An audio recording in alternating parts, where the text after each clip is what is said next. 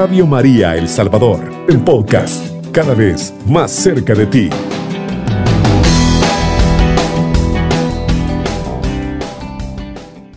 Te pedimos, Dios Todopoderoso, que vengas a quedarte en nosotros, tú Jesús de la misericordia, que siempre estás para nosotros. Te pedimos que tu misericordia nos invada, tu amor nos llegue a lo más profundo de nuestro corazón. Y a ti, Espíritu de Dios, que siempre Tú eres la promesa del Padre y del Hijo. Ayúdanos a que en todo momento nos dejemos envolver por la gracia que viene de ti, bajo tu unción, con tus dones y carismas, para que siempre podamos estar con un corazón abierto a escuchar, a encontrarnos con el amor, a encontrarnos con Dios que está vivo entre nosotros. Gracias, bendito y alabado seas por siempre. Amén y amén. Bien, vamos a, escuchar, vamos a dejarnos iluminar por la palabra de Dios para que siempre sea Él el que nos ilumine y lo vamos a hacer en, a través de la, del Santo Evangelio según San Mateo capítulo 9 versículo del 9 al 13. En aquel tiempo al pasar vio Jesús a un hombre llamado Mateo sentado al mostrador de los impuestos y le dijo, sígueme. Él se levantó y lo siguió, y estando en la casa, sentado en la mesa, muchos, muchos publicanos y pecadores que habían acudido se sentaban con Jesús y sus discípulos. Los fariseos al verlo preguntaron a los discípulos, ¿cómo es que vuestro maestro come con publicanos y pecadores? Jesús lo oyó y dijo, no tienen necesidad de médicos los sanos, sino los enfermos andad a aprender lo que significa misericordia quiero y no sacrificio, que no he venido a llamar a justos, sino a pecadores. Palabra del Señor, gloria y honor a ti, Señor Jesús. Bien, queridos hermanos, San Mateo, el evangelista, Mateo capítulo 9, versículo del 9 en adelante, vamos a, a destacar tres cosas acá. Primero, es los protagonistas aquí son, está Jesús y está un hombre, un hombre que ya sabemos que es Mateo, en el cual dice la palabra que, que ¿quién era Mateo? Era un, un publicano, eh, tenía, eh, que cobraba impuestos, que era corrupto, que era traidor, era alguien que era rechazado por la sociedad misma y también por la religión misma Miren qué interesante la figura de, este, de esta persona. Eh, y podemos preguntarnos hoy en día cuáles son los Mateos que pueden haber. Aquellos que a lo mejor sentimos que son así, traidores, corruptos, rechazados, que nadie da nada por ellos. Pero miren que, y a lo mejor tú eh, o cada uno de nosotros, en algún momento nos hemos sentido así como hace Mateo, que también hemos sido rechazados, recriminados, que no nos acogen, eh, ya sea fuera de la iglesia o en cualquier otro ámbito o dentro de la misma iglesia. Y hoy Jesús, como Mateo le dice, sígueme. Eh, aquí hay algo interesante, es que el amado eh, Jesús, que es Dios, amor, pone su mirada y este es el primer elemento que tenemos que tener claro tú y yo, querido hermano. El amado pone su mirada en Mateo y de la misma manera, hoy, en esta tarde, el amado pone su mirada en ti. No importa lo que eres, no importa lo que has hecho, no importa en qué te, como dice el, profeta Isaías, capítulo 1, versículo 16, no importa si tus pecados son rojos, morados, de cualquier color. Desde esa realidad, el amado Jesús pone su mirada en ti. No importa si estás enfermo, no importa si has pecado, no importa si te has alejado de la iglesia, de Dios, no importa si a lo mejor hasta ya no crees, pero el amado, en esa realidad, el amado Jesús pone su mirada en ti. O sea, en esta parte del Evangelio, queridos hermanos, algo, algo interesante es que Jesús, si hubiera sido por, por que buscaba a alguien perfecto, Mateo no hubiera eh, pasado la prueba. Eh, en ese sentido, Jesús puso su mirada en un publicano, en alguien que para la sociedad era traidor, alguien para que, quien para la sociedad era corrupto, alguien que era rechazado por la sociedad. El amado Jesús pone su mirada en esa persona. ¿Por qué? Porque es un hijo de Dios. Y hoy en día el amado Jesús pone su mirada en ti, porque tú y todos somos hijos de Dios. Un ser humano que necesita ser acogido, un ser humano que necesita ser, si fue rechazado, entonces viene Él y acoge, ama. Y por eso viene y le dice, miren qué interesante ese encuentro. Yo siempre digo que los evangelios es, el encuentro de Jesús con, cada uno y, vemos todas las historias. Eh, podríamos hacer destacar tantos encuentros que hace Jesús con, hombres y mujeres, no perfectos, sino que hombres y mujeres pecadores, eh, hombres y mujeres no piadosos, no religiosos, sino que hombres y mujeres normales. Y miren este encuentro de Jesús. Primero, primer punto a destacar, queridos hermanos, es que Jesús pone la mirada en Mateo. Es decir, que hoy nosotros podemos ser ese Mateo que pone la mirada en cada uno de nosotros. Y segundo punto, el encuentro que tiene Jesús con Mateo.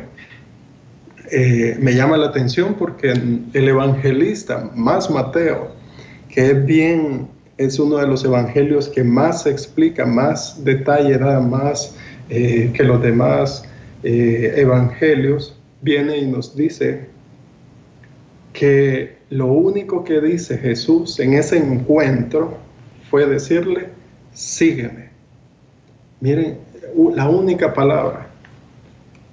Y eso nos puede llevar a que muchas veces, eh, aún en, nuestras, ya sea que pertenezcamos a un movimiento, a una pastoral, a, una parroquia, a veces queremos que la gente primero se convierta y cambie para después eh, que siga el Señor.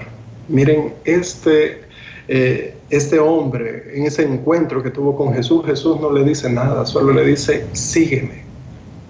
Y esto es para cada uno de nosotros, queridos hermanos, que hoy Jesús, aparte de poner su mirada en ti, te invita a que lo sigas. Pero lo sigas eh, para que tengas ese encuentro, para que sepas, para que experimentes que si en algún momento de tu vida has sido rechazado, recriminado o no has, caído bien en la sociedad o en la religión, para que en ese sígueme tú te encuentres con Jesús, el que da todo por cada uno de nosotros. Y después, aquí viene algo que solo tú puedes hacer, la decisión personal. Mateo pudo haber dicho, no, es que estoy cobrando los impuestos, tengo que terminar la jornada.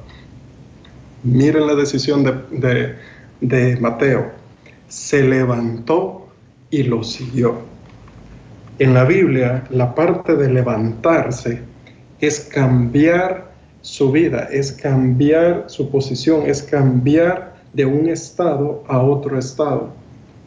Y cambió su vida de estar como un cobrador de impuestos, como alguien rechazado, como alguien recriminado, como alguien que no es acogido por nadie, pasó a seguir y hacerse discípulo de Jesús. Esta es la decisión tuya, querido hermano y mía, si queremos levantarnos y seguirle o quedarnos donde estamos. Y esto se aplica en toda nuestra realidad, en la realidad en la cual tú te encuentras en estos momentos. A lo mejor hay hermanos que están postrados en cama y no saben qué hacer. Hoy Jesús te dice, sígueme. Y no necesariamente puede hacer que, la, que el levantar y seguir a Jesús sea que nos va a sanar, nos va a liberar de, de una enfermedad, sino que el levantarlo es, el levantarnos y seguirlo es para estar con el Señor. Así como el evangelista nos dice en otro pasaje de la Biblia que, que estaba Marta y María y le dicen, Marta, Marta, ¿No ves que María ha escogido la mejor parte? ¿Y cuál es la mejor parte? Estar con el Señor. Que en esa decisión personal tú en tu realidad donde te encuentras tienes dos opciones, seguir igual o levantarte y seguir al Señor. Y lo tercero, tercer punto, eh, es para aquellos que pertenecemos a la iglesia, que somos servidores, que estamos en, diferentes, eh, que tenemos tanto tiempo de tener algún cargo o que eh, tenemos tanto tiempo de perseverar en la iglesia. Y los fariseos, al ver, preguntaron a sus discípulos, ¿cómo es que, que vuestro maestro come con publicanos y pecadores? Y es que aquí viene, aquí viene el, el, por qué Jesús vino a la tierra, por qué el Padre envió a su Hijo único a dar la vida por nosotros. Porque no vino por los sanos, sino que vino por aquellos que tienen enfermedades, necesidades, aquellos que hoy necesitan de un Dios vivo que les ayude a levantarse y les dé la fuerza para seguir.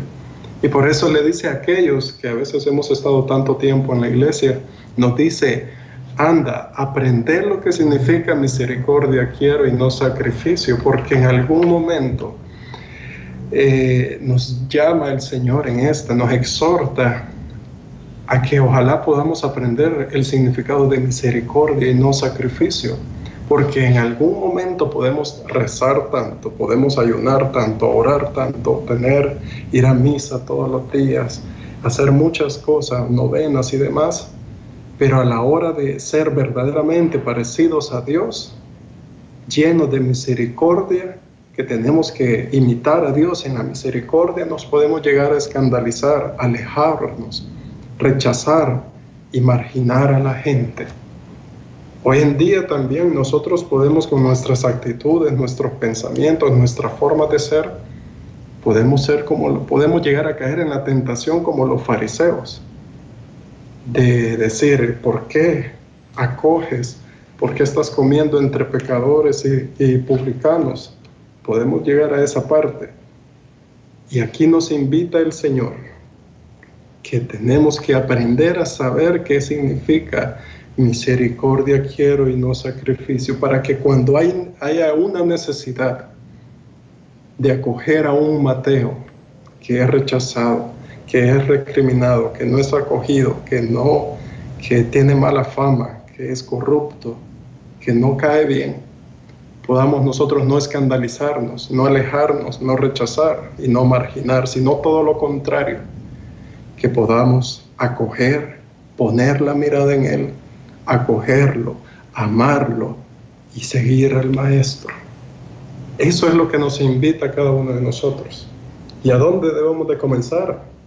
con el que tenemos a la par, el esposo con la esposa, los padres con los hijos, los hijos con los padres, cada uno de nosotros que podamos en algún momento decir de que nosotros vamos a hacer lo que hizo el Señor, estar con el necesitado, estar con el marginado, estar con el rechazado.